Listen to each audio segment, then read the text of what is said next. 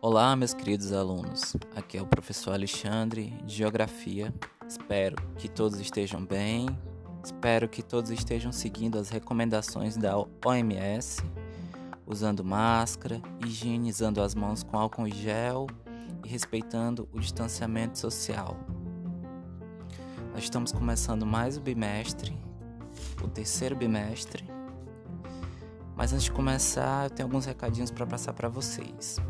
Nessa segunda e terceira semana de agosto, nós vamos ter revisões de conteúdo. Né? Então, eu separei três tópicos que a gente vai relembrar. São eles: conceitos de geografia, cartografia e geologia.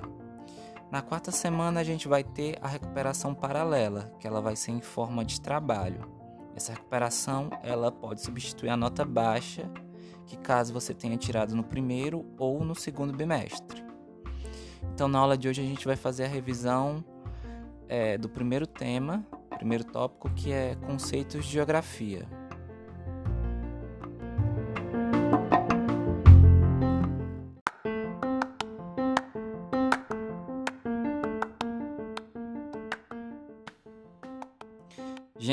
Nessa primeira aula a gente vai estudar os conceitos da geografia. Esses conceitos são fundamentais para o estudo das ciências humanas. São eles: paisagem, espaço geográfico, território, lugar e região. Para vocês terem uma ideia da importância desses conceitos para a geografia, eles são tão importantes para a geografia como as fórmulas são importantes para a matemática. Então é muito importante que vocês aprendam e não decorem.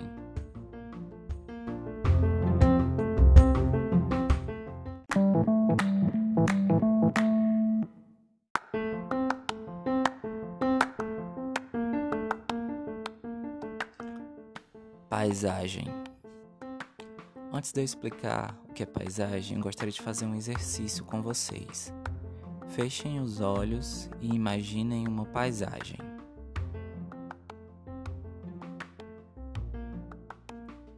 A maioria de vocês deve ter imaginado algo relacionado à natureza, como uma cachoeira, uma montanha, uma praia. Vocês estão certos. Isso é uma paisagem natural, mas paisagem é muito mais do que isso. Também existem paisagens com elementos sociais, como prédios, casas, pontes.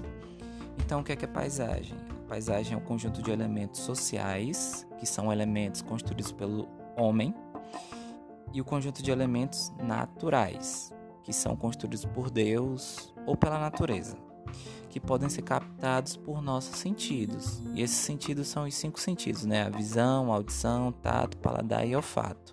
Sendo o mais importante deles a visão. Então, é tudo aquilo que nossos olhos podem ver, seja natural ou social, ou um pouco das duas.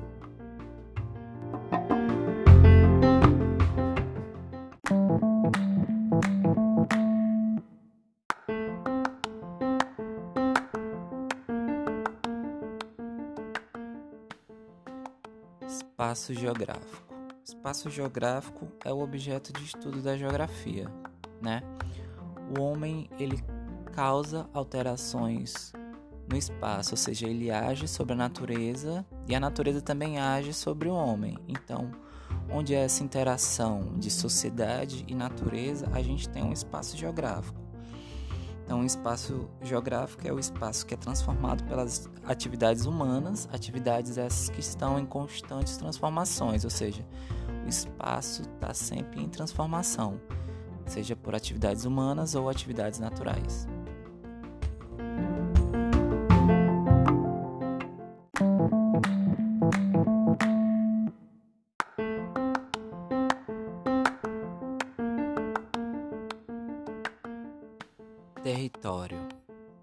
Relação de poder que delimita determinadas porções do espaço. Gente, as palavras-chave aí são poder e espaço. Relação de poder em determinado espaço. Por exemplo, os animais. Como é que os animais marcam seu território? Exatamente, urinando, né? Então ele está avisando para outro animal que aquele espaço pertence a ele, né? E para nós, seres humanos, como é que isso acontece? A gente constrói cerca, constrói muro, fronteira, tudo isso para mostrar para o outro que nós mandamos, nós temos poder naquele território.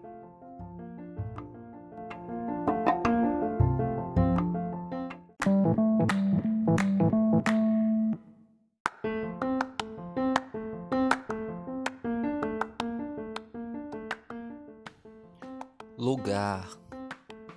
Lugar é o espaço que a gente possui identidade e vínculo, né? Aquele lugar que a gente tem um sentimento. Então, o lugar pode ser a minha casa, pode ser a minha rua, pode ser a praça, é, a escola. Né? Então, as palavras-chave aqui para definir lugar são espaço, sentimento, vínculo, identidade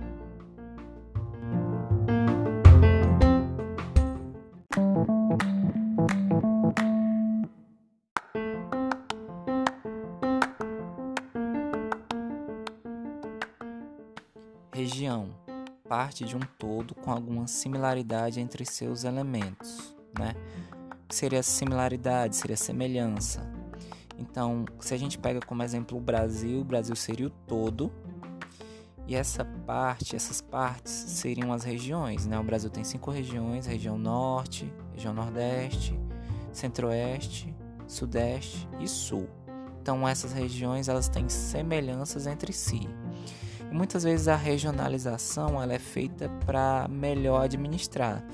É muito mais fácil você administrar um estado do que administrar um país inteiro. É muito mais fácil você administrar um município do que um estado inteiro. Então essas divisões elas são feitas justamente para que haja uma melhor administração daquele território.